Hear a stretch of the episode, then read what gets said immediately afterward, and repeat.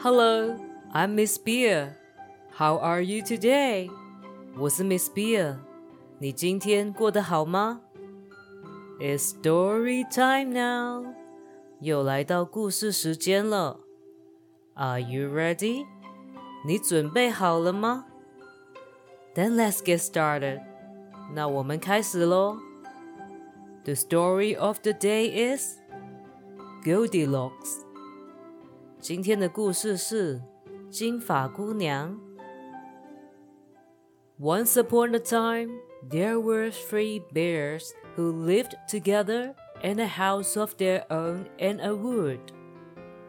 很久很久以前，有三只熊，它们一起住在森林的房子里面。One of them was a little small wee bear. 其中一只是很迷你的小熊。One was a middle-sized bear, and the other was a great huge bear. 有一只是中等体型的棕熊，还有一只是很巨型的大熊。One day, after they had made porridge for their breakfast, they walked out into the wood while the porridge was cooling. 有一天，他们做好麦片粥当早餐，等粥放凉的同时，他们走进去森林里面散步。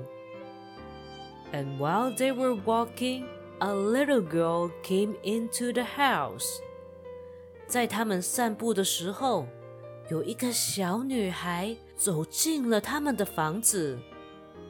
This little girl had golden curls that tumbled down her back to her waist, and everyone called her by Goldilocks. 那个小女孩有着一头散乱的及腰的金色卷发，大家都叫她金发姑娘。Goldilocks went inside. 金发姑娘走到房子里面。First, she tasted the porridge of the great huge bear, and that was far too hot for her. 首先，她尝了一下大熊的麦片粥，她觉得太烫了。And then she tasted the porridge of the middle bear, and that was too cold for her. 接着，她尝了棕熊的麦片粥，她觉得太冷了。 and then she went to the porridge of the little small wee bear and tasted that. 然后她再尝了一下小熊的麦片粥，and that was neither too hot nor too cold, but just right. And she liked it so well that she ate it all up. 这一碗麦片粥不会太冷或太烫， 刚刚好，他很喜欢，所以他把整碗粥都吃光了。Then Goldilocks went upstairs into the bed chamber。之后，金发姑娘去了楼上的睡房。And first, she lay down upon the bed of the great, huge bear。她先躺在大熊的床上。and then she laid down upon the bed of the middle bear. 然后她又去躺了棕熊的床。And finally, she lay down upon the bed of the little small wee bear. 最后，她躺到小熊的床上面。And that was just right. 这一张床刚刚好。So she covered herself up comfortably and lay there until she fell fast asleep. 所以她舒服的盖上被子，躺在上面，很快就睡着了。By this time, the three bears thought their porridge would be cool enough, so they came home for breakfast. 这个时候，三只熊觉得粥应该够凉了，所以他们就回家吃早餐。 Somebody has been at my porridge, said the great huge bear in his great huge voice. 有人吃过我的麦片粥。大熊用它很大的声音喊道 Somebody has been at my porridge. said the middle bear in his middle voice. 有人吃过我的麦片粥。棕熊用它中等的声音说。 Then the little small wee bear looked at his, and there was a spoon in the porridge pot, but the porridge was all gone. 之后，小熊看了看他的碗，他看到碗里面有一只汤匙，但麦片粥全没了。Somebody has been at my porridge and has eaten it all up, said the little small wee bear in his little small wee voice. 有人吃过我的麦片粥，还把它全部吃光。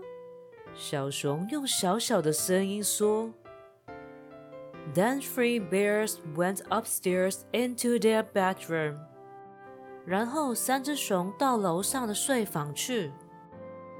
Somebody has been lying in my bed, said the great huge bear in his great rough gruff voice. 有人躺过我的床。大熊用它很大很粗犷的声音说着。Somebody has been lying in my bed, said the middle bear in his middle voice.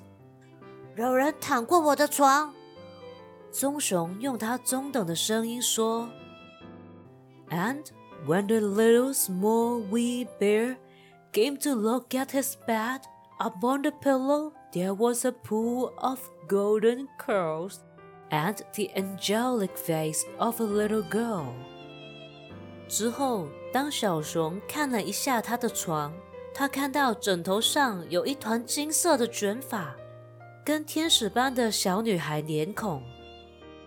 Somebody has been lying in my bed, and here she is, said the little small wee bear in his little small wee voice. 有人躺过我的床，而她就在床上。小熊用它很小的声音说：“Goldilocks jumped off the bed and ran downstairs, out of the door and down the garden path.” 金发姑娘跳了下床，跑到楼下， 冲出了门，跑到花园小径上。She ran and ran until she reached the house of her grandma. 她跑呀跑，直到到了奶奶的家才停下来。When she told her grandma about the house of the three bears who lived in the wood, her granny said, My, my, what a wild imagination you have, child. 他跟奶奶说，森林里面有一间住着三只熊的房子。奶奶说道：“天哪，小朋友，你的想象力真是丰富呀！” And this is the story of the day. Good night. 今天的故事讲完了。晚安。